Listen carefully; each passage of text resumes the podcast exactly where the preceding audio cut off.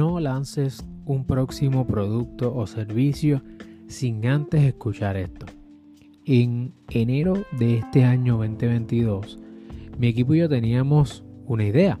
Queríamos aumentar el Customer Lifetime Value de nuestros clientes, es decir, la cantidad de dinero que en total nosotros podíamos eh, generar de nuestros clientes ofreciendo nuevos productos o nuevos servicios y nos habíamos dejado llevar por algunas personas que nos habían pedido que lanzáramos una plataforma de distribución de música.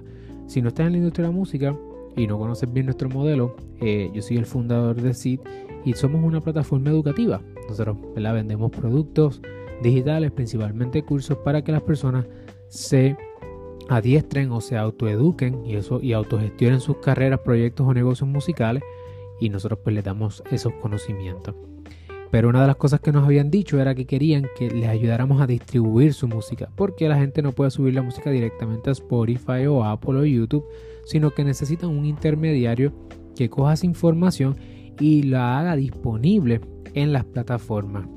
Y a ese intermediario se le conoce como una distribuidora. Y eso era lo que nos estaban pidiendo a nosotros.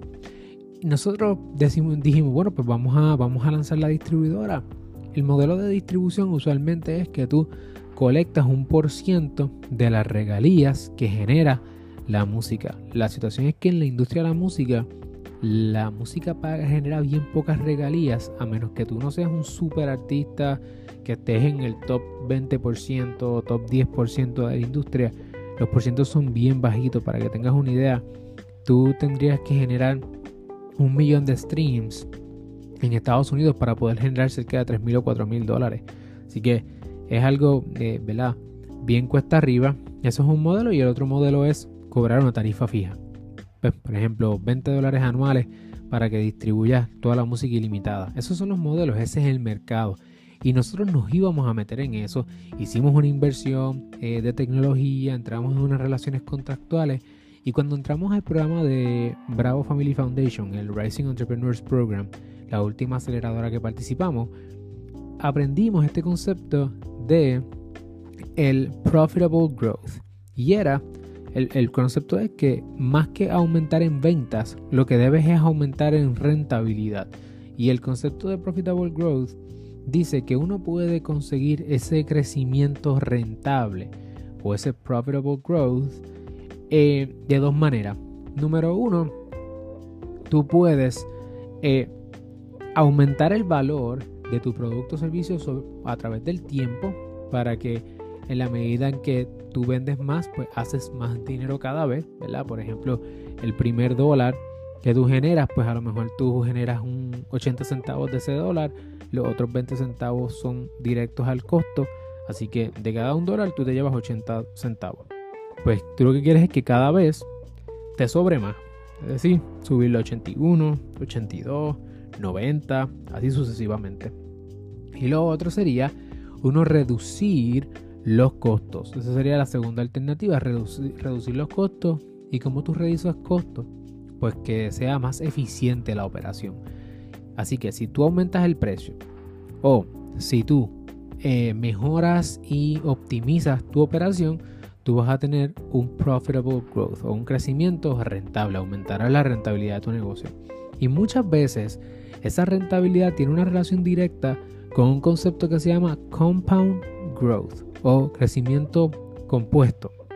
Y es que cuando tú haces algo muchas veces, tú puedes ir mejorándolo y, te, y como te conviertes en mejor persona haciendo eso, puedes aumentar el precio de esa oferta porque puedes asegurar mayores resultados, tienes más prueba social, tienes más testimonio, tienes más experiencia, así que aumenta tu valor. O lo otro que puedes hacer es que como te vuelves tan bueno o tan buena haciendo eso, entonces puedes reducir los gastos operacionales porque eh, puedes ser más eficiente en el proceso. Así que hay una relación entre hacer algo muchas veces o ser una persona que domina el proyecto y uno ser más eficiente y por lo tanto ser más rentable.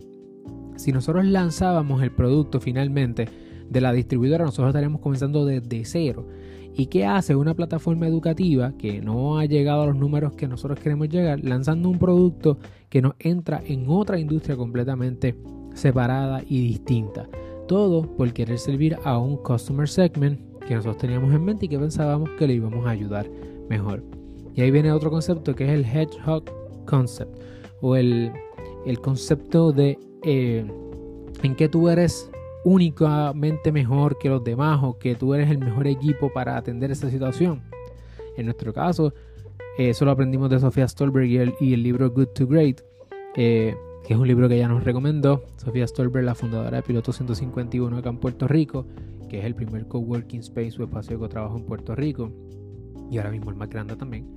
ella nos habló de ese concepto de cómo tú buscas ofrecerle a tus clientes algo en lo que tú puedes ser el mejor o la mejor. Nosotros definitivamente no íbamos a ser la mejor distribución o la mejor distribuidora porque hay empresas multimillonarias gigantes que llevan años y décadas haciendo esto y que son mejores que en esto que nosotros. Jamás seríamos eh, en donde nosotros estamos ahora mismo, pero no existe una plataforma educativa para la industria de la música. Nosotros estamos eh, haciendo la primera plataforma educativa propiamente de la industria. Así que esos dos conceptos, profitable growth, crecimiento compuesto y good to great, en que yo soy puedo ser el mejor en el mercado, nos evitó meternos en un negocio, expandir, lanzar un producto o una oferta nueva y capear o de alguna manera afectar nuestro crecimiento. Y gracias a estas lecciones, entre otras, nosotros pudimos crecer un 311% en tan solo 10 meses en nuestro revenue y sobre todo manteniendo ese profitability por encima de un 80% y pudiendo llevarnos buen dinero todos los meses para reinvertirlo en el negocio y seguir creciendo. Así que antes de que tú lances un producto o un servicio nuevo, pregúntate, ¿esto que yo estoy haciendo está building upon lo que ya yo vengo haciendo hace un tiempo? Es decir, estoy utilizando mi conocimiento previo y esto que voy a hacer ahora es lógico o me va a ayudar a ser más profitable, más rentable y de alguna manera lo estoy construyendo sobre lo que ya vengo haciendo en el pasado o esto es algo completamente nuevo y tengo que empezar desde cero. Escoger una o la otra puede ser la diferencia entre que tu negocio explote de manera positiva y veas los crecimientos que tanto estás buscando o tengas que empezar desde cero, invertir desde cero y atrasarte mucho, mucho tiempo en ese camino. Considéralo.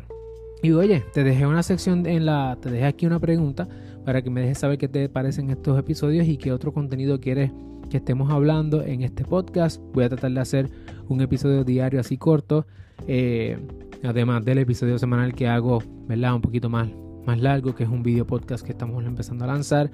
Eh, así que por favor déjame saber si te gustó, tirarle un screenshot, tagueame en Instagram Alexioma Rodríguez y recuerda que también tengo una lista de email donde comparto un newsletter semanalmente, algunas lecciones para ayudarte a que hagas más dinero, ahorres tiempo y sepas sobre marketing, ventas y negocios online. Todo mi conocimiento y la experiencia que estoy desarrollando me quiero compartir contigo y solamente te pido de vuelta que por favor lo compartas con otras personas.